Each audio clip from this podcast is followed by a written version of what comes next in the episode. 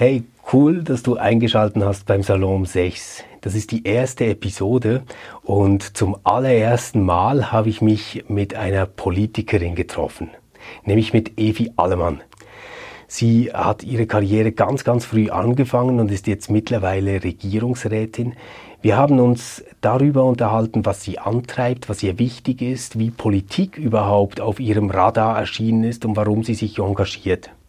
Das ist aber alles kein Wahlspot für irgendeine politische Partei oder sowas, sondern ein persönliches Gespräch, in dem Evi Allemann als Politikerin Einblick gibt in ihr Leben und ihr Arbeiten. Wahrscheinlich merkt ihr, dass ich zu Beginn des Gesprächs etwas nervös war und witziger sein wollte, als ich konnte.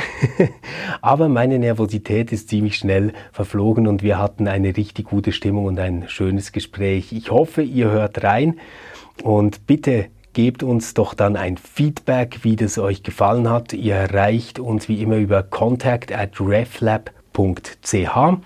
Und wenn ihr Ideen habt für Gäste, die ich treffen soll, mit denen ich mich unterhalten könnte, dann schickt mir das auch. Könnt ihr gerne machen an stefan.jüte at reflab.ch oder an contact at reflab.ch. Und jetzt viel Spaß mit dem Gespräch mit Evi Allemann.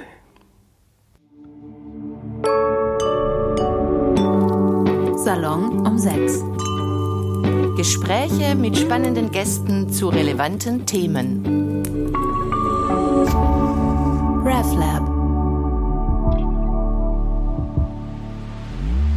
So, heute zusammen begrüßen euch ganz herzlich zu unserer ersten Folge bei Salon um 6.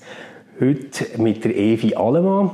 Ähm, ich bin auf Frau Allemann gestoßen, weil sie ähm, Le Questionnaire de Proust beantwortet hat im Bref-Magazin. Und kurz vorher habe ich sie gesehen, als ich als Synodale bei der Synode gesessen und mir sie begrüßt worden von der Frau Alemann. Sie ist dann mal gefragt worden, was ist eure Lieblingstugend? Frau Alemann, wisst ihr noch, was sie gesagt hat? Dann, äh Nein, ich habe dann lange überlegt, es gibt ja immer, immer x verschiedene Antworten. Rund um Gerechtigkeit habe ich lange überlegt, Toleranz. Ich weiß es nicht mehr. Ja, die hat etwas gesagt, was eigentlich beides gut verbindet. Die hat gesagt, Zivilcourage. Ja, genau. Das ist, das ist wie ja, Quintessenz aus diesen verschiedenen Möglichkeiten, die ich mir die genau. ich mir aufnotiert Ja, und ich habe eure Antworten recht äh, frisch gefunden und habe gedacht, jetzt google die Frau mal und habe dann gesehen, dass die ja so eine richtige Youngster waren. Also wenn es das bei Film und Musik gibt, dann wird es das bei der Politik sicher auch geben. Ihr seid so fast ein Kinderstar gewesen, oder, muss man sagen. Mit äh, 19 seid ihr schon SP-Mitglied geworden. Ja, gut, in der Politik ist man in der Regel volljährig. Ja, ja, klar. Nein, logisch. aber, aber mit 19 seid ihr dort eingestiegen und äh, seid nachher schon ganz kurz darauf im grossen Rot gesessen, oder? Für ja, ich habe, also 95, als ich noch nicht einmal volljährig war, das ist schon ein paar Jahre vorher, bin ich der Jungpartei der SP beigetreten. Ja. Und ein paar kurz darauf aber auch an SP. Aber mit 19 bin ich Grossrat gewählt worden. Das ist genau. das Kantonsparlament von Bern. Ja, und äh, mit 25 seid ihr nachher Nationalrätin geworden und das auch 15 Jahre lang geblieben. Jetzt nimmt mich schon ein Wunder, wenn ich so an meine Zeit als Gymnasiast zurückdenke, wir sind irgendwie nicht so ja, engagiert in Politik im Sinne von, dass wir uns Parteien hätten angeschlossen. Also, als ich im Gimmi war, war das gerade eine grosse Sache mit dem Irakkrieg und so. Das hat einem schon politisiert, oder? Und 9-11 und so. Aber wir wären jetzt nicht auf die Idee gekommen, uns an einer Partei anzuschließen. Was ist das bei euch gewesen, was das hat ausgemacht? Also auch bei mir ist natürlich das Interesse an, an gewissen Themen, die vielleicht viele Jugendliche gar nicht als politische Themen würden bezeichnen, im Vordergrund gestanden. Und, und so in Kombination ähm, mit meinem damaligen journalistischen Interesse, in Anführungszeichen, also um einem kindlich-jugendlichen journalistischen Interesse, ähm, die Welt zu beschreiben, selber Tagebuch zu führen. Das ist das eine, das ist auf der ganz persönlichen Ebene, aber auch eine Schülerzeitung zu initiieren und, und so in der erwachsenen Welt auf eine schreibende Art mitzureden, diesen Drang hatte ich so. Gehabt. Und diese Kombination hat mich, hat mich zu der Kindernachrichtenagentur geführt. Das ist Heute gibt es die in dieser Form nicht mehr. Es gibt noch Kinderlobby, wo die Kindernachrichtenagentur weitesten Sinn drin aufgegangen ist. Und ich habe dort als Jugendreporterin geschafft oder mich engagiert und durfte an die Jugendsession gehen. Aber eigentlich als Teilnehmerin, quasi Embedded Journalism. Das ist wie dort, ja. Ähm, ja, als Jugendreporterin vor China, wie sie hat geheissen, ähm, an der Jugendsession und bin dort auf ganz viele andere Junge gestoßen, die auch sich politisch interessiert haben. Und dort ist mir echt ähm, bewusst worden, dass wenn man politische Ideen hat und die auch wirklich möchte vorantreiben muss man nicht allein gehen, sondern zusammen mit anderen, mit gleich oder ähnlich Gesinnten. Und ist dann auch mir eigentlich von Anfang an klar gewesen, haargenau gleich Gesinnte gibt es nicht. Man kann sich ja selber nicht Aha. klonen, auch von der Gesinnung her nicht. Aber ähnlich interessierte, ähnlich gesinnte Leute mit gleichen Grundwerten, mit gleichen Ideen, mit dem gleichen Interesse. Damals für mich so eine Kombination aus Bildungs- und Umweltpolitik, die mich umtrieben hat. Also ein Kind von den 80er Jahren, das Tschernobyl hat, ja. als Kind erlebt, das ähm, das, das, den Chemieunfall im Schweizer Hall hat miterlebt. Als ja. Kind, damals war es für mich nicht ein politisches Ereignis, das war ein Unfall, aber aber wo, dazu hat geführt, dass, dass, so, dass mir bewusst ist, dass gewisse Ereignisse auf dieser Welt haben direkten Einfluss auf meinen eigenen Alltag. Ich darf gewisse Sachen nicht mehr essen. Ich kann gewisse Orte nicht mehr baden. Es gibt, da, und es gibt Leute, die die Regeln dazu machen. Und das sind Politikerinnen und Politiker, die unseren Alltag bestimmen. Und darum habe ich dann auch schon in der Schule ist so ein Interesse gehabt, an den Regeln des Alltags mit, mitzugestalten. Und, und, ähm, und auch in der Zukunft ein mitzubauen, weil mir klar ist dass was, was heute ähm, die, die Politikgeneration entscheidet, hat eine Auswirkung auf meine eigene Zukunft als, als Kind. Und das ist auch das, was der Gemeindheit ja. mit ähm, Themen euch interessiert, die jetzt vielleicht zuerst gar nicht unbedingt politisch aussehen, oder? Genau. Oder auch so die Faszination vom öffentlichen Verkehr. Ich bin damals in den 80er Jahren bin ich auf dem Land aufgewachsen mit Eltern, die parteipolitisch unabhängig waren und auch so ja, ein Mobilitätsverhalten hatten, wo ich, wo ich heute mich nicht drin wiedererkenne. Wir haben ja. nicht jeden Meter, aber wir haben, ähm, das Auto war unser Fortbewegungsmittel gewesen. und dann war es immer etwas Außergewöhnliches, wenn man mal mit dem Zug ist unterwegs war. Und das habe ich auch geschätzt und habe irgendwie das, das ÖV-System als etwas äh, mit hohem Wert anschauen und, und habe irgendwie immer darauf gedrängt, dass man äh, noch ÖV-Ferien macht in der Schweiz, also etwas, was jetzt wieder ganz in ist. und wenn ich vor allem an die Klimajugend denke und an, ja. an das Lokale und, und, und das äh, Natur- und klimabewusste Leben und Mobilitätsverhalten denke, jetzt nicht unbedingt an Corona.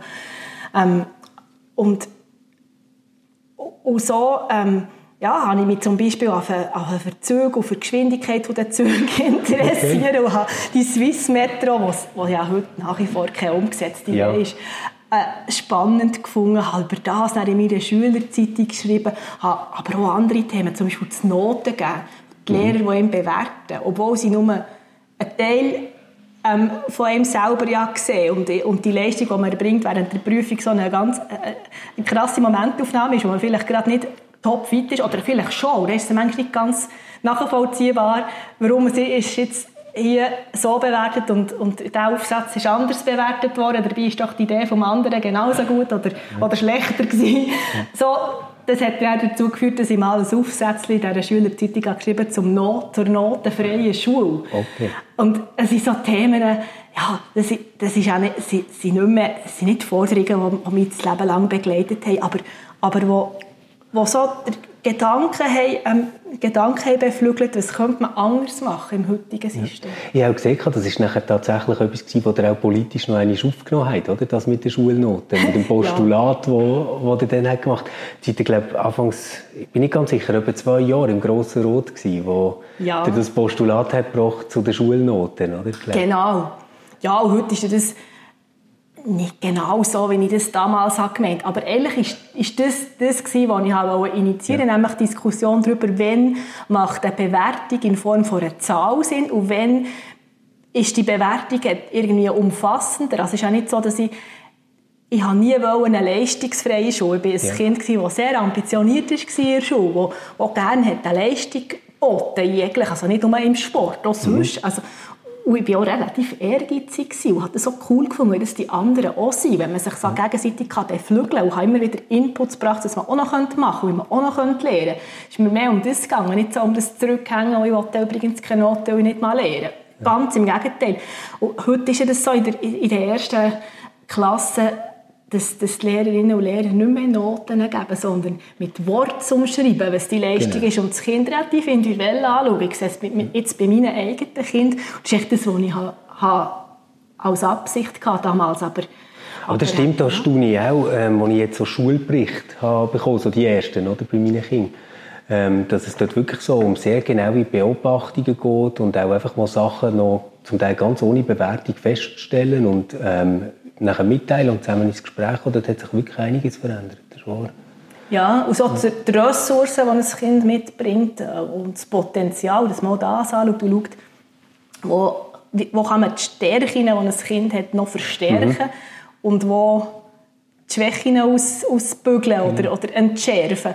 Und ja, das ist das ist, sind aber so Themen, wo, wenn man sie dann weiterdenkt, hat es etwas schon fast Philosophisches, aber ja. auch, auch, so ein bisschen gesellschaftspolitisches. Und das ist dann so am Anfang von meiner politischen Zeit als Mandatsträgerin, damals als Grossrätin, habe ich vor allem Bildungspolitik gemacht, weil, weil das für mich so ähm, in der Gesellschaft äh, hat Bildung einen, einen grossen Stellenwert, wenn es um Chancengerechtigkeit geht. Und der, gleich guten Bildungsrucksack den Kindern mitgeben, egal von wo sie kommen, finde ich etwas Zentrales. Ja. Ist das einer der Gründe, dass ihr jetzt so sagen, so soziale Gerechtigkeit, äh, die euch wichtig ist, jetzt auch gerade im Bildungsthema, der hat vorhin noch den öffentlichen Verkehr genannt und so, ist das ein Grund gewesen, ich gehe jetzt mal noch ganz kurz zurück so zu dem Punkt, wo ihr euch entschieden habt, in die Jungpartei einzutreten, dort äh, in die SP einzutreten, oder hat es dort auch andere äh, Kollegen, Freundinnen und so gehabt, die das dann auch haben gemacht und man ist dann zusammen dorthin? Es war ein bisschen beides. Gewesen. Der Entscheid, der, der Jungpartei vor SP beizutreten, der JUSO, habe ich für mich selber gefällt. Das war nicht geprägt von irgendeiner einer Peer Group oder irgendwie meinen Freundinnen und Freunden. Die meisten sind parteipolitisch überhaupt nicht interessiert gewesen, hätten sich auch nicht. Das ist so ein bisschen äh, mein Thema gewesen. genau. Und, und sonst ähm, ist, für mich, ist es nicht ein Zufall, dass ich auf die SP kam damals, weil so die, das Verbinden von sozialen Themen, wo, ich, wo sich dort bei mir ähm, nicht in der klassischen Sozialpolitik, aber auch in der Bildungspolitik, in der Gesellschaftspolitik geäussert und, und diesen Umweltfragen. So das Waldsterben war als Kind ja. bei mir auch sehr präsent. Gewesen. Ich habe als Poster nicht irgendwie eine, eine äh, äh, der David Hasselhoff oder sonst so, das ja. halt dann die Stars, die in den, genau. den Heftchen, den Bravo-Heftchen drin waren. Ich erinnere mich, ja. aufhängen an die Wand. Und ich habe so eine, von einem Bannwald aus dem Wallis ein aufgehängt, aber ich bin auch nicht wow. belächelt worden. aber, aber das habe ich damals nicht als politisches Statement wahrgenommen. Ja. Das, einfach, das hat mich beeindruckt. Mhm. Und ich hatte ein bisschen Sorge um, um unsere Wälder und dann ist so saurer Regen und all das war so das Thema. Gewesen.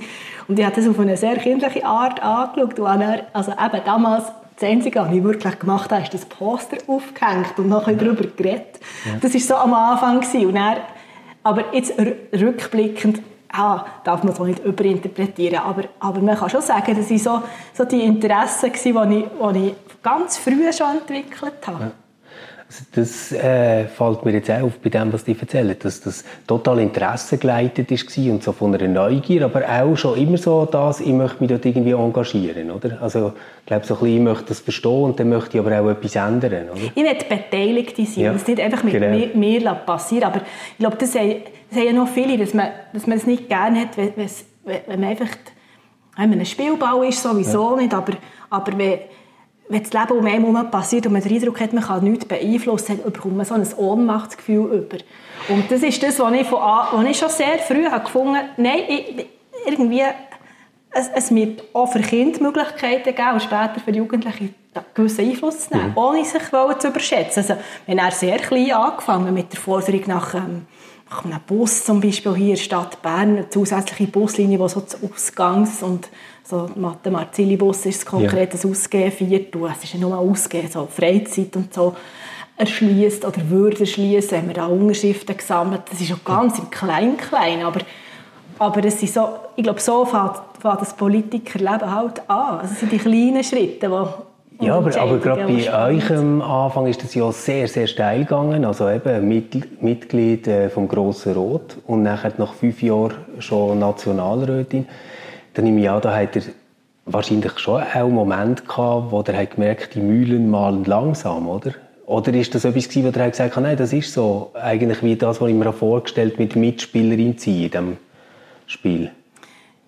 Ja, es ist schon so, dass, es, dass man in der Politik einen langen Atem braucht und gewisse Entscheidungen es ewig geht, auch aus einer jugendlichen Perspektive, ewig geht, bis sie mal genommen werden und bis sie, vor allem, wenn sie einen Effekt zeigen, also bis irgendwie etwas spürbar wird.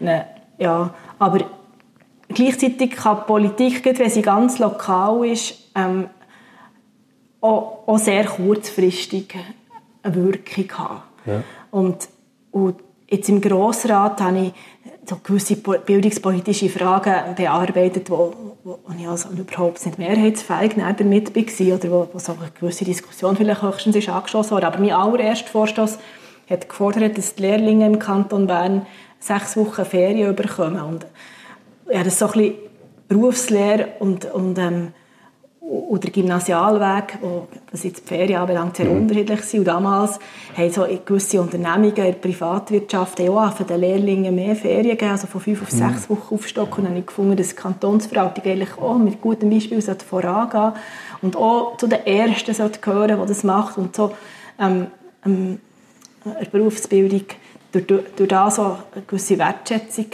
geben und der Vorstoß war sogar mehrheitsfähig und ist dann umgesetzt worden. Und in relativ kurzer Frist. Also das zeigt schon, wenn man konkrete Ideen hat, vielleicht nicht die ganz grossen Würfe, aber, aber bei, bei kleinen, kleine, also Kleinigkeiten für einen Einzelnen ist das vielleicht ein grosser Schritt, aber, aber ähm, so auf den zweiten Blick muss man sagen, es ist, es ist nicht weltbewegend, überhaupt ja. nicht, aber aber wenn man in diesem Bereich halt auch Vorstöße macht und Forderungen formuliert und sich abspricht, hat er dann auch gemerkt, es ist wichtig, dass man Kontakt hat in der Verwaltung, dass man, dass man in der Partei ähm, die Forderungen abspricht und nicht einfach selber wurstelt und, und die Leute einbezieht, wenn man eine Idee hat und dann bei der konkreten Formulierung, was fordern wir jetzt ganz genau, für wen soll es denn wirklich gelten? Ist es nur für die Kantonsverwaltung?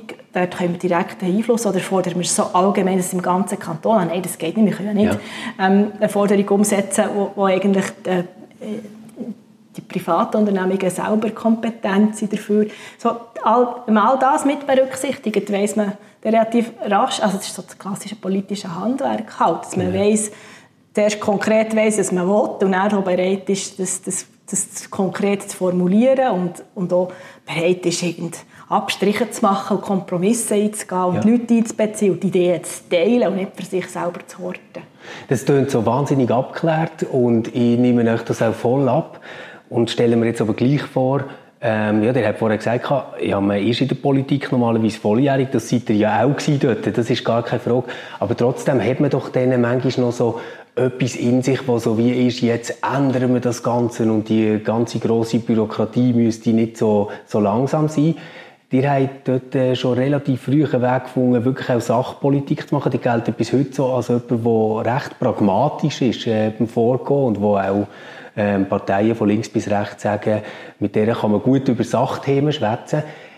Auf der anderen Seite habe ich gefunden, als ich weit, weit zurück bin, dass man über euch immer, also vor allem, als ihr in Nationalrat kam, ähm, erwähnt hat, dass ihr jung seid. Mhm. Ist euch das irgendwann auch auf den Wecker gegangen? Ja, sehr schnell. Ja. Am Anfang war es noch wie ein Qualitätsmerkmal, ja. gewesen, was es überhaupt nicht ist. Es ist einfach eine Eigenschaft. Also ob jetzt alt oder ja. jung, in der Demokratie haben hoffentlich alle Altersklassen irgendwie eine Stimme. Und das ja eigentlich auch ein der Ausgangspunkt. Es stimmt eben nicht. Also, heute mehr als damals, als ich vor inzwischen sind es ja über 20 Jahre in die Politik bin eingestiegen, ist so ein kleiner Ausschnitt aus der Gesellschaft, jetzt rein, was das Alter anbelangt, ermacht gewesen und hat sagen.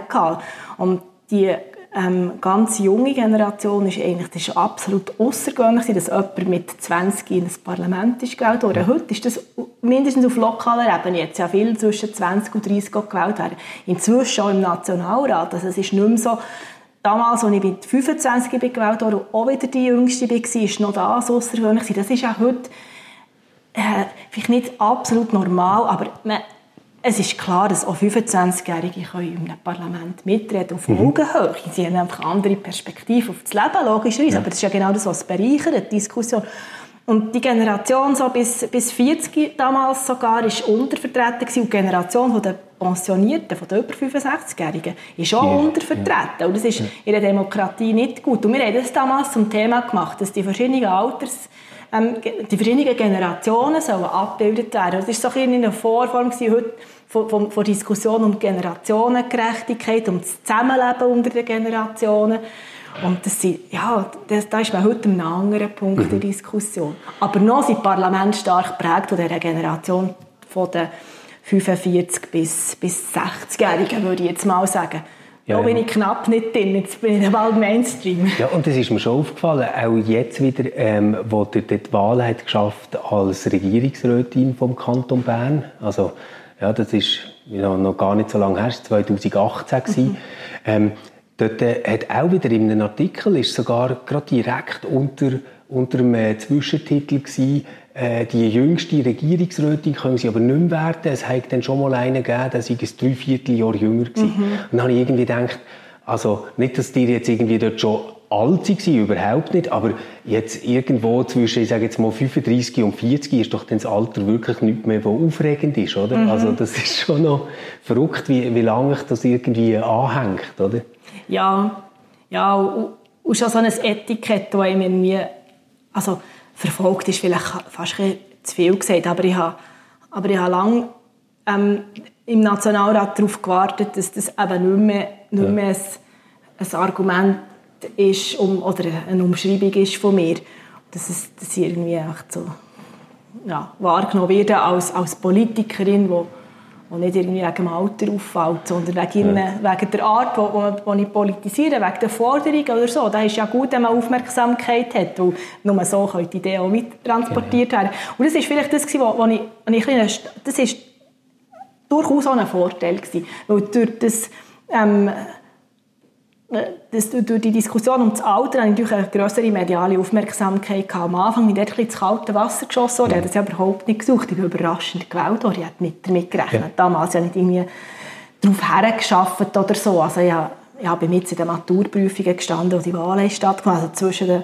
schriftlichen und den mündlichen Maturprüfungen war das gewesen. Damals ich bin noch so halber knapp habe ich schon für eine Studienrichtung entschieden gehabt, dann hat es dann wieder gewechselt nach den Wahlen. Also ich war da so in einem, in einem Umbruch gewesen, biografisch, auch bis zum Abschließen und habe überhaupt nicht an eine Politikerinnenkarriere gedacht.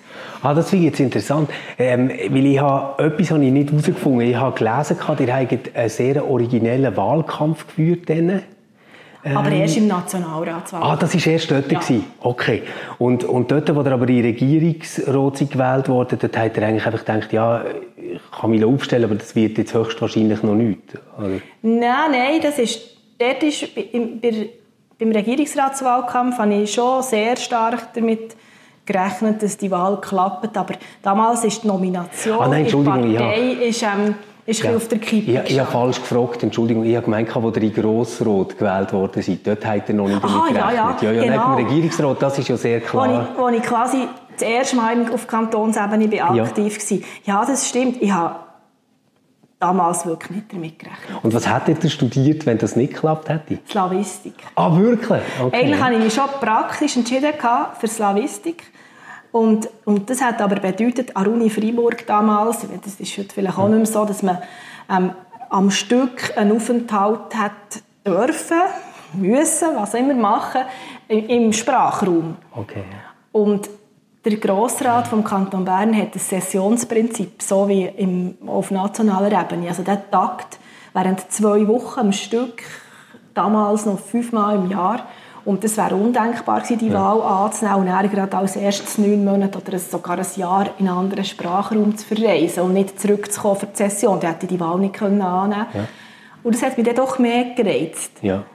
Und, und ich habe mich dann so engagiert im, letztlich, also natürlich nicht sprachwissenschaftlich, aber im slawischen Raum, ich hatte einen engen Kontakt mit einem bulgarischen Sportverein, wo ich dort so noch ja. ihre Kinder- und Jugendförderung mitgemacht habe und so wie das, das, das slawistische Element habe mitgeführt Ähm, und bin ganz glücklich gewesen, am Schluss über meine Wahl ähm, Rechtswissenschaften zu studieren, was als Grundlage für, für, für das politische Handwerk ideal ist. Und wo ja auch super passt zu dem Interesse, oder, wo der am Anfang gesagt hat, ja. also wollen zu verstehen, wie passiert, dass etwas ins Gesetz ist, wie kann man das wieder verändern, etc. Genau.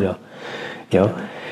Eben nachher sie 15 Jahre als Nationalrätin. Das ist so lang, dass, wenn ich das recht im Kopf habe, dass bei der SP, glaube ich, Beschränkung ist, oder? Wo man äh, sollte als äh, Nationalrätin oder Nationalrat tätig sein, oder? Ja, bei der SP Kanton Bern, das ist in jedem Kanton ja. anders. Ähm, haben wir eine Amtszeitbeschränkung von vier ganzen Legislaturen. Also das ja. kann variieren zwischen 16 und, und 19 Jahren, wenn man ja. nachrutscht während ja. einer Legislatur. Also die vier ganzen Legislaturen sind maßgebend. Aber es ist sowieso für mich ist es rückblickend eh ein bisschen erstaunlich, dass ich so lange im Nationalrat war. Ja, am Anfang, als ich 2003 eben mit 25 ja. das Studium kurz vorher abgeschlossen habe, nicht gedacht, dass ich das werde, ähm, 14,5, 15 Jahre lang machen. Und es ist eh für mich so der Moment, der mal kam, wo ich gemerkt habe, ich schaue anders auf die Geschäfte, gerade auf die Wiederkehrenden. Also, ja, die Ideen, die ich hatte, habe ich, längst formuliert, habe ich versucht umzusetzen. Bei denen ist es gelungen, bei anderen weniger gut. Und habe, ja, es gibt so Geschäfte, die jedes Jahr wiederkommen. Ja. Und dann merkt man, wenn man so ein, ein alte Häsin ist, dass man findet, ja, jetzt müssen wir nicht zum hundertsten Mal den gleichen Antrag einreichen, zum hundertsten Mal ja. mit einer satten Mehrheit okay. abgelehnt wird. Ja. Und das ist ja nicht so gut, wenn man so ja. wie ein bisschen die Innovationskraft verliert und so ein bisschen der, der Mut und die Courage irgendwie auch zu, zu Unmöglichen zu fordern und so ein bisschen findet, ah, ich bin überhaupt nicht abgelöscht gewesen, überhaupt nicht, aber sehr nüchtern und pragmatisch bei gewissen Sachen. Und habe ja, lange Sicherheitspolitik gemacht, ja, so ein bisschen für eine linke junge Frau untypische mhm. Themenfeld. Das war mega spannend, aber nach acht Jahren habe ich das, was ich habe, habe einbringen glaube ich, mal eingebracht. Ja. Ich, habe, ich habe mich sehr engagiert gegen den Grippenkauf, also die Kampfjetbeschaffung, ja. wo wir an ja sogar die Volksmehrheit hinter uns hatten. Und, und nachdem habe ich auch so ein bisschen gefunden, ja, viel besser kann es in meiner sicherheitspolitischen Karriere fast nicht mehr werden. Ja, ja ich meine, das war ja wirklich ja. auch speziell gewesen, dass man über einen Armeebeschaffungsauftrag überhaupt abgestimmt hat, oder, an der Urne. Also das ist ja schon mal gar nicht so selbstverständlich. Ja, ja das war eine außergewöhnliche Situation, gewesen, aber wo wir auch darauf haben geschafft, ja, dass, dass genau. die Abstimmung möglich wird.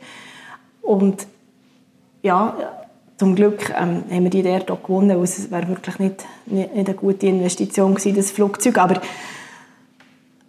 äh, an und für sich, ja, hat mich die Sicherheitspolitik immer noch fasziniert. Ich habe gemerkt, auch dort, ich habe gewisses erreicht. Auch ja. Die Armee hat in gewissen Fällen durchaus seine Berechtigung. Ich war keine Armeeabschafferin, ich war auch nie Mitglied von GSOA. Ich ja. habe gefunden, die Schweizer Armee muss einen sinnvollen Auftrag haben. Und dann ja. hat sie auch die Legitimation. Dann gibt es auch Gründe, warum man die Armee finanziell derart unterstützt. Das ist eine ganz grosse Stange Geld. Und meine Motivation war immer so ein bisschen, das Geld, das man in, der Armee, in die Armee investiert, soll auch möglichst gut und sinnvoll ähm, äh, gebraucht werden. Und, und insbesondere bei ähm, Einsätzen, Assistenzeinsätzen im Ausland, ja. bei, friedensfördernden äh, Missionen.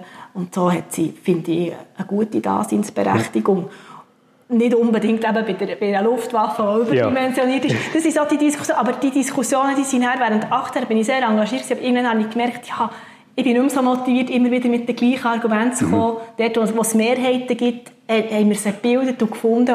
Und anderswo gibt es halt einfach nicht, nicht, momentan. Ja. Und dann muss man vielleicht auch einen Schritt zurück Ja, ja. In Zeit äh, als Nationalrätin sind ja auch die beiden Geburten von euren Kindern gefallen. Ja. Und ähm, mich interessiert jetzt gar nicht so fest Vereinbarkeit oder so. Das, ähm, das ist, glaube ich, immer ein grosses Thema bei allen Paaren, die ich kenne, sobald Kinder da sind. Aber mich nimmt Wunder, hat das bei euch politisch noch einiges etwas ähm, prägt? Oder plötzlich ein Kind hatte und dann noch eins, das nochmal etwas geändert für euch? Jein. Vielleicht schon ähm, der andere Blick auf, auf die Welt und auf die Zukunft, die wir den nächsten Generationen überlassen.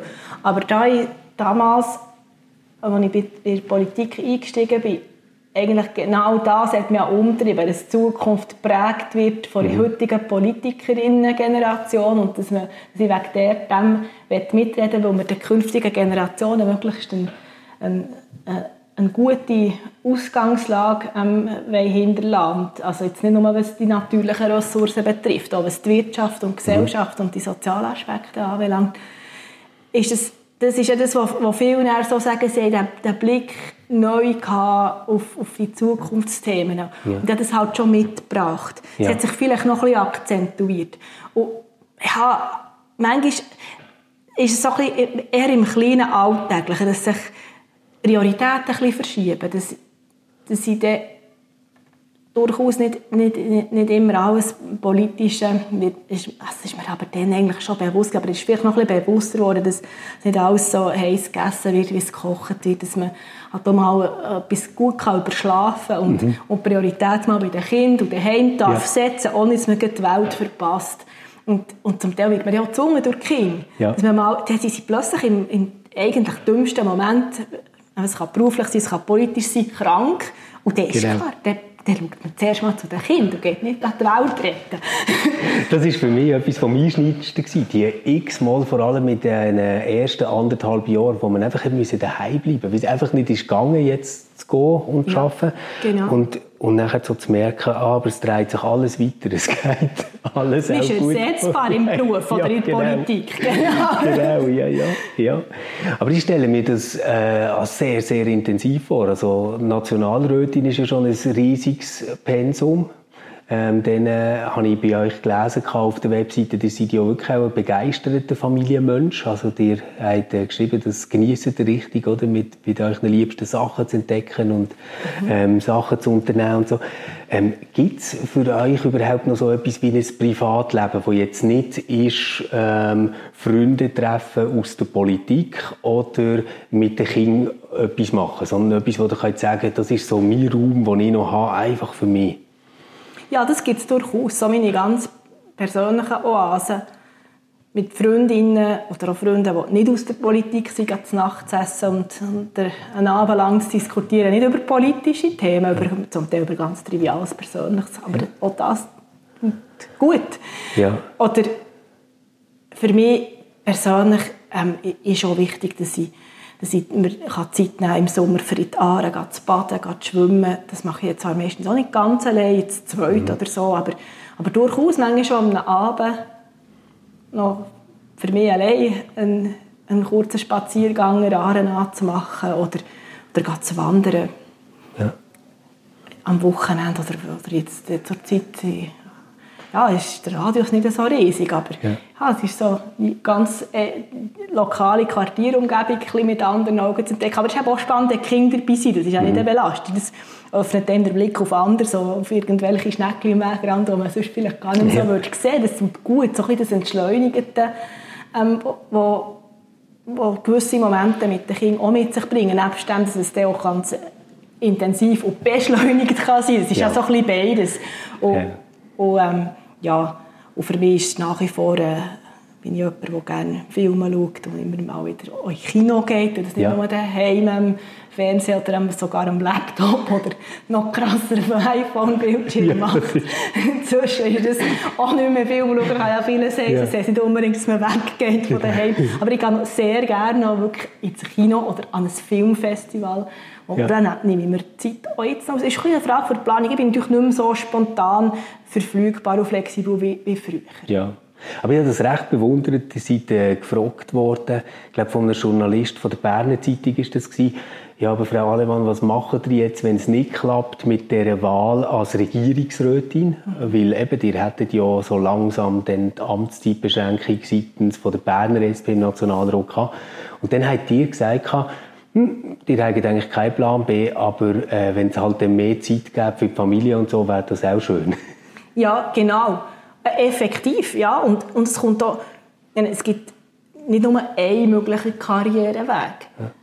Und es muss auch nicht, also ich war mir ja gewohnt gewesen, ähm, vom Studium her, als ich als Werkstudentin mir, ja, mich durchgeschlagen habe, tief bescheiden zu leben. Und, und ich hätte mir durchaus auch vorstellen halt nach der nach dieser politischen Karriere, sicher im politischen Umfeld im weitesten Sinn, aber, aber mich beruflich auch noch weiterzubilden und noch einen neuen Horizont zu eröffnen. Ja, früher während dem Studium mich nicht nur für das öffentliche Recht, das sehr näher Politik ja. ist, interessiert, das schon sehr.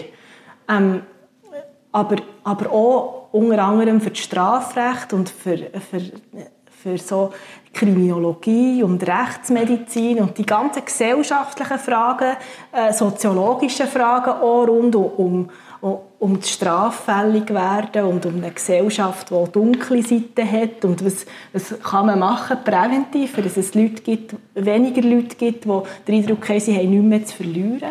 Ja. Dass, dass es mehr Leute gibt, die den Eindruck haben, das Leben hat, eine Chance, äh, birgt so viele Chancen, es ist es ist nicht nur lebenswert äh, äh, ähm, ja, als solches, sondern ich, ich sehe auch einen Platz für mich drin, ohne dass ich, dass ich auf die dunkle Seite oder so ja.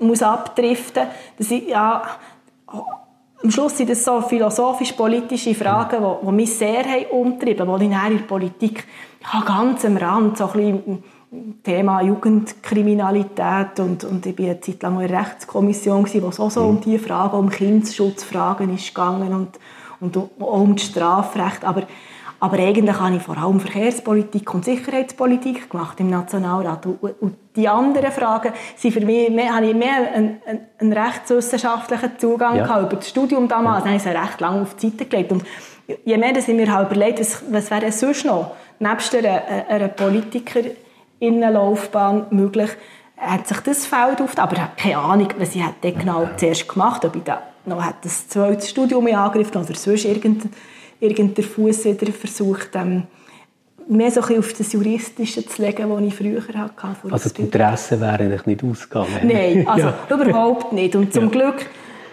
ja, auch nicht Existenzängste. Ja. Das ist ja das andere, was ja, auch umtreiben kann. Mhm. Gerade wenn man eine Verantwortung hat noch für Kinder. Ja, ja, gerade mit Familie wird das dann noch ein bisschen schwerer, oder? Genau. genau. Jetzt seid ihr aber äh, gewählt worden und seid eigentlich, wie, wie sagt man, Chefin oder Vorst nein, nicht Vorsteherin, Chefin. Ja, Direktorin. Direktorin ja, von der Justiz-, Gemeinde- und Kirchendirektion. Und äh, eben in diesem Amt habe ich euch zum ersten Mal den live gesehen, wo ihr in der Synode war. Und das heisst eigentlich, ihr seid auch äh, zuständig vom Kanton her für Kirchen und Religionsgemeinschaften im Kanton. Innen. Jetzt hat er schon ein paar Mal so ein bisschen, ähm, auch philosophische Fragen berührt. Mir nimmt die Wunder, ähm, wenn man jetzt auf der einen Seite könnte man ja sagen, ja gut, Religionen und Kirchen, das ist irgendwo auch immer eine gewisse Bedrohung für den Zusammenhalt und für den Frieden von einer Gesellschaft. Und auf der anderen Seite gibt es Leute, die würden sagen, nein, das ist eigentlich eine riesige Chance, dass der Zusammenhalt äh, gewahrt wird äh, in einer Gesellschaft. Wie seht ihr das und wo würde da so die Trennlinie bei euch verlaufen? Ich glaube, Religion hat etwas sehr Verbindendes haben und, und gemeinsam, verbindendes im Sinne von, von gemeinsamen Werten teilen, gemeinsame Weltanschauungen ähm, zu haben. Und das, glaube ich, hat auch etwas Friedensstiftendes. Mhm. Das ist auch viele Religionen ähm, oder die Religionen, nicht viel kann ich eigentlich weglassen, die Religionen basieren ja auch ein bisschen darauf, dass, man, dass sie das Zwischenmenschliche und das Zusammenleben mitgestalten, dass es darum geht, ähm, allen einen guten Alltag zu ermöglichen ja. und dass man solche Bedingungen schaffen will, so analog der, der goldigen Regel, dass, ja. dass das, was man entscheidet, nicht nur für sich selber, sondern auch für die anderen soll gut sein, dass man nicht ähm, ja, egoistisch auf sich schaut, sondern das Gemeinsame in den Vordergrund rückt. Mhm. Und insofern ähm, die Religionen oder die Menschen, die, die hinter diesen Religionen stecken, bis Friedensstiftens, aber es kann natürlich auch, je nachdem, ähm, wie, wie verabsolutiert, dass man auch die eigene Weltanschauung nimmt oder, oder sieht, etwas Bedrohliches hat plötzlich. Ja. Wenn man dann die eigene Weltanschauung über alles stellt und alles andere als falsch, als, als, ja, als nicht richtig klassifiziert und sagt, ich, ich weiß, wie es ist und so, der Glaube so dominant wird, dass es am Schluss etwas Extremes bekommt. Mhm. Dann wird er gefährlich. Ich habe ein ganz schönes Zitat gefunden von euch. Das heißt, ich weiß, dass menschliche Erkenntnis immer nur ein Tropfen im Meer des Lebens ist. Kein Mensch, kein menschliches System, keine Kultur und keine Religion haben die ganze Wahrheit für sich gepachtet, hat er mal gesagt. Ähm, ich finde, das ist ein tolles Bild von menschlicher Erkenntnis, also ein Tropfen im, im Meer, oder? Und wenn, wenn ich jetzt das aufnehme und das probiere zu verbinden mit dem, was du vorher gesagt hast, dann könnte man eigentlich sagen, solange sich ähm, Religionsgemeinschaften dessen bewusst sind, dass sie einfach ein kleiner Teil vom Ganzen sind und dort einen Beitrag zu leisten haben, ist es wahrscheinlich eher etwas, was auf der guten Seite ist. Und wenn sie das aus dem Blick verlieren und ganz in sich kreisen, dann könnte es gefährlich werden, oder? Ja, es könnte ich sehr unterschreiben. Und, und dort habe ich jetzt in meiner Funktion, wir haben nicht mehr wirklich Kirchendirektorin. Wir haben jetzt so auf 1. Januar ein neues Landeskirchengesetz im Kanton Bern genau. dürfen in Kraft setzen und haben damit auch unseren, unseren Direktionsnamen geändert. Das, das Kirchliche ist nicht mehr in dem Ausmaß im Vordergrund, wie es, wie es vielleicht früher noch war, aber, aber es ist schon so die Verbindung zwischen Kirche und Staat und welche, welche Rolle hat wer und dort ist, hat die Landeskirche natürlich schon ähm, bezüglich sozialen Zusammenhalt und bezüglich gewisser Werte ähm, ist, sie sind ein, ein, wichtiges Teil in unserem Rechtsstaat und dürfen, ja, haben eine Rolle, die jetzt meines Erachtens müsste relativ unabhängig sein. Also ich bin eine Verfechterin von, von einer relativ strenge Trennung von Kirche und Staat, aber man hat eine Verbindung, es sind ja die gleichen Menschen, die, das, ja letztlich ist, ist, äh, steckt hinter, jeder, hinter jedem Staat, aber auch hinter jeder Religion stecken ganz viele Menschen und die machen aus, was daraus wird und ob jetzt der Staat äh, welche, welche Form es er hat und wie, wie viel Gutes er macht. Und bei Kirche ist es genau das Gleiche. Also, ja. Und bei den Religionen. Es prägt von Menschen und Menschen können, können je nachdem, ja, wie, wie verabsolutiert sie ihre Anschauung sehen oder, oder auch je nachdem, was sie für Chancen und für Perspektiven haben, plötzlich in, in etwas Gefährliches abdriften. Ja. Mir fällt auf, dass es ähm, gleichzeitig so ist, dass äh, religiöses, Religionen oder Spiritualitätspraktiken und so ziemlich en vogue sind und mhm. gleichzeitig die Menschen, die er angesprochen hat, bei den Landeskirchen immer wie weniger werden. Also zum einen sterben sie weg, altersmässig. Es gibt ähm, relativ wenig Neueintritte und äh, jetzt, ja, wir, wir hocken jetzt hier zusammen in Bern, im Kanton Bern, wo das noch eine relativ gemächliche Sache ist. Also, ich glaube, etwa 50 Prozent der Leute sind hier noch reformiert. Also, das ist äh, mehr als doppelt so viel als in Zürich zum Beispiel. Mhm. ähm, da, da passiert ja irgendetwas mit dieser Landschaft. Menschen suchen sich ja irgendwo anders Orientierung oder äh, Wertmaßstäbe oder so. Ich merke das auch bei mir selber, oder? Also als jemand, der bei der Kirche arbeitet, ich lese selten jetzt irgendeine Abstimmungsempfehlung von einer Kirche oder von einer mhm. kirchlichen Gemeinschaft. Es sind irgendwie ja wie keine Fixpunkte mehr geworden.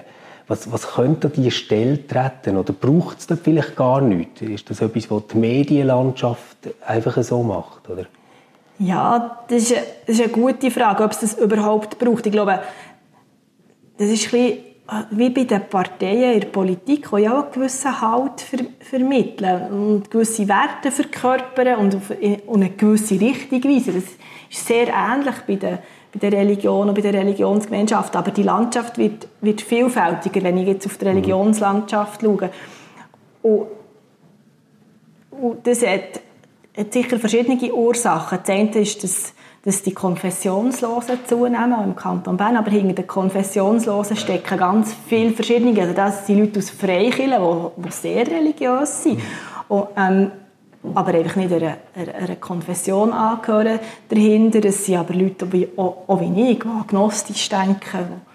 Ähm, ich, ich, würde mich nicht als religiös oder auch nicht als spiritueller Mensch bezeichnen.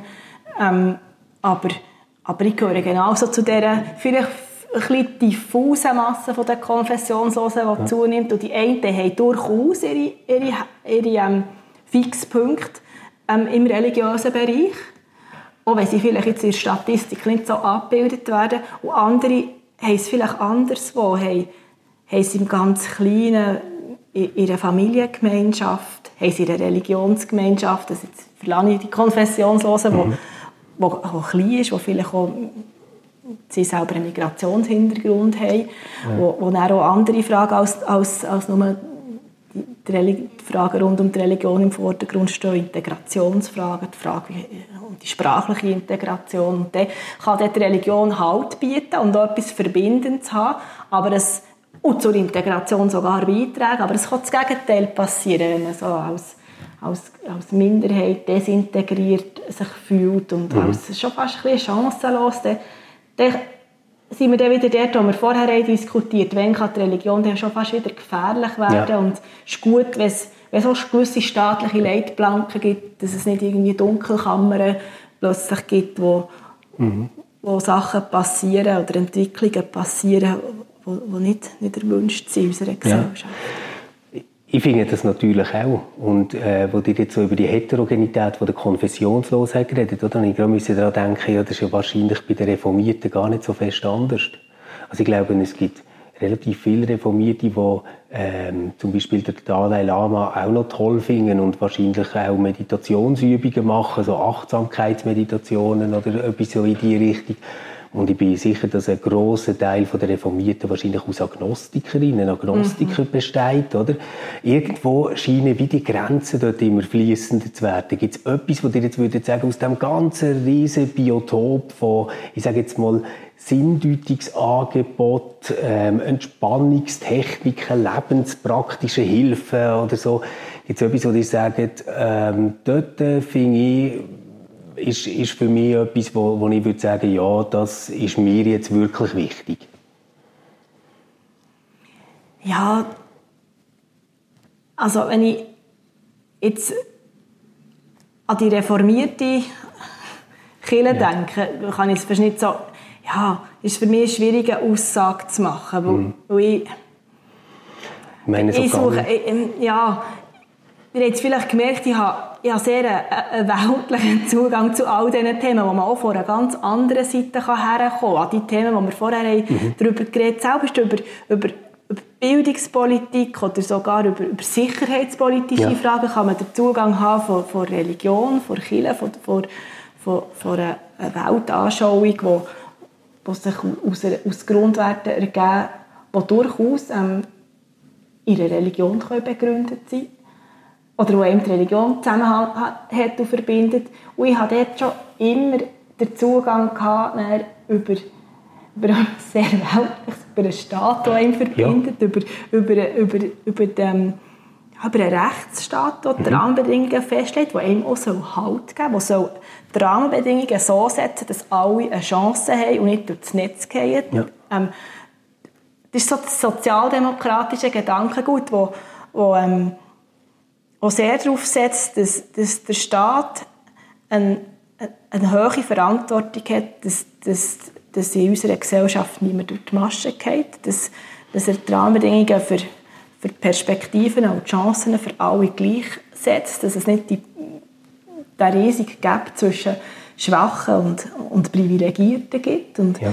dass man ja, dass er die, ja, im sozialen Bereich ähm, eine prägende Rolle hat und dass es eben nicht nötig ist, dass die Leute, weil sie so verunsichert sind, weil sie so keine Perspektive haben, weil sie Angst haben, müssen halt anderswo suchen. Ja. Das ist so meine, mein Zugang zu all diesen Themen. Und, und darum ist für mich, ja, ist, ist es relativ schwierig, mich hineinzuversetzen in Leute, die, die, die einen anderen Zugang haben. Ja, also ich, ich glaube, ich kann das äh, recht gut verstehen, was die sagen. Für, für mich klingt das sehr fest so nach einer guten Mischung, würde ich jetzt sagen, aus Aufklärung und Humanismus irgendwo, oder? Also, ähm, wo, wo dir jetzt halt würdet sagen, ähm, das ist jetzt etwas, was ich gerne möchte, hier auf der Erde jetzt in einem Staat sehen, oder? Mhm. Ja.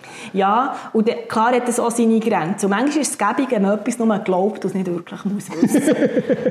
ich glaube, das, das, ist aber bei allen das so, ist oder? bei allen so. Und da habe ich mich manchmal vielleicht als jüngere, politisch enthusiastische Frau ähm, schnell verleiten dazu sagen, ich will das Zeug nicht nur glauben, ich will es genau wissen. Ja. Und solange ich es nicht weiss, muss ich halt noch weiter lesen, muss ich mich noch weiter schlau machen, muss ich noch drei, vier Gespräche zusätzlich mit Experten führen.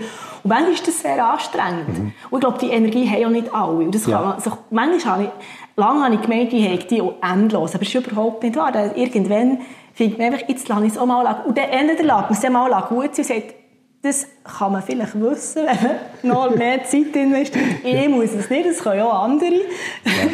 Aber der redet ja auch nicht mehr weiter mit. Ja. Oder der, ähm, oder der fängt man an glauben und gewisse Sachen, ja, ist, kann ich durchaus nachvollziehen, dass man, dass man nicht so, ja, dass, es, dass es noch bequem, ah, das ist ja. bequem sein, aber es gibt natürlich auch ein, etwas Verbindendes, wenn man mit anderen mhm. Leuten redet, über genau die Unsicherheit, die man manchmal hat im Leben, ja. wo man etwas nicht genau weiß, weil es so, weil es so dunkle Ecken gibt, ähm, die noch nicht ausgeleuchtet sind für einen persönlich. Ich meine nicht im, im negativen ja. Sinn dunkel, einfach unbeleuchtet, so Blackboxes, wo man äh, ja, wirklich die Fähigkeit, das Know-how nicht, nicht mitbringt mhm. für, für, für x etwas. Und ja, für, für die einen ist es ist, ist Politik. Ja. Und das politische Handwerk tun schon auch nicht, nicht alle. Und haben genau. auch sehr grossen Respekt aus als Ohnmachtsgefühl. Für andere sind es andere Themenfelder, wo sie, wo sie schlicht an, an ihre Grenzen kommen. Ich, ich habe das gerade jetzt so in dieser Zeit ähm, um und nach und mit äh, Corona mhm. sehr gut verstehen. Genau. Und ich finde das eigentlich noch eine erfrischende Bescheidenheit, die die dort hat. Oder? Dass, dass die sagen, ja, ich habe nicht die Energie, um alles, über alles immer zu wissen. Und es gibt dann Sachen, wo ich mal nicht muss mitreden muss, sondern einfach etwas äh, kann, kann glauben. Oder ich glaube, das ist sogar etwas, wo ganz vieles von dem, was die vor dem Zusammenleben haben geredet, wie darauf beruht. Dass mhm. wir irgendwo auch Expertinnen vertrauen und sagen, die äh, werden das jetzt schon zusammen so gut angeschaut haben, wie ich mit Teil anschaue. Ich finde das sehr sympathisch. Ja. ja. Ich habe noch eine Abschlussfrage. Ähm, Ihr seid ja wahrscheinlich wirklich noch nicht in einer Lebensphase, wo ihr euch das überlegt, aber irgendwann äh, gibt es euch nicht mehr und mir gibt es auch nicht mehr und dann sind irgendwie andere da. Und wenn die nachher den Namen Evi Allemann hören, was sollen die denken? Was soll denen zurückbleiben sein von euch?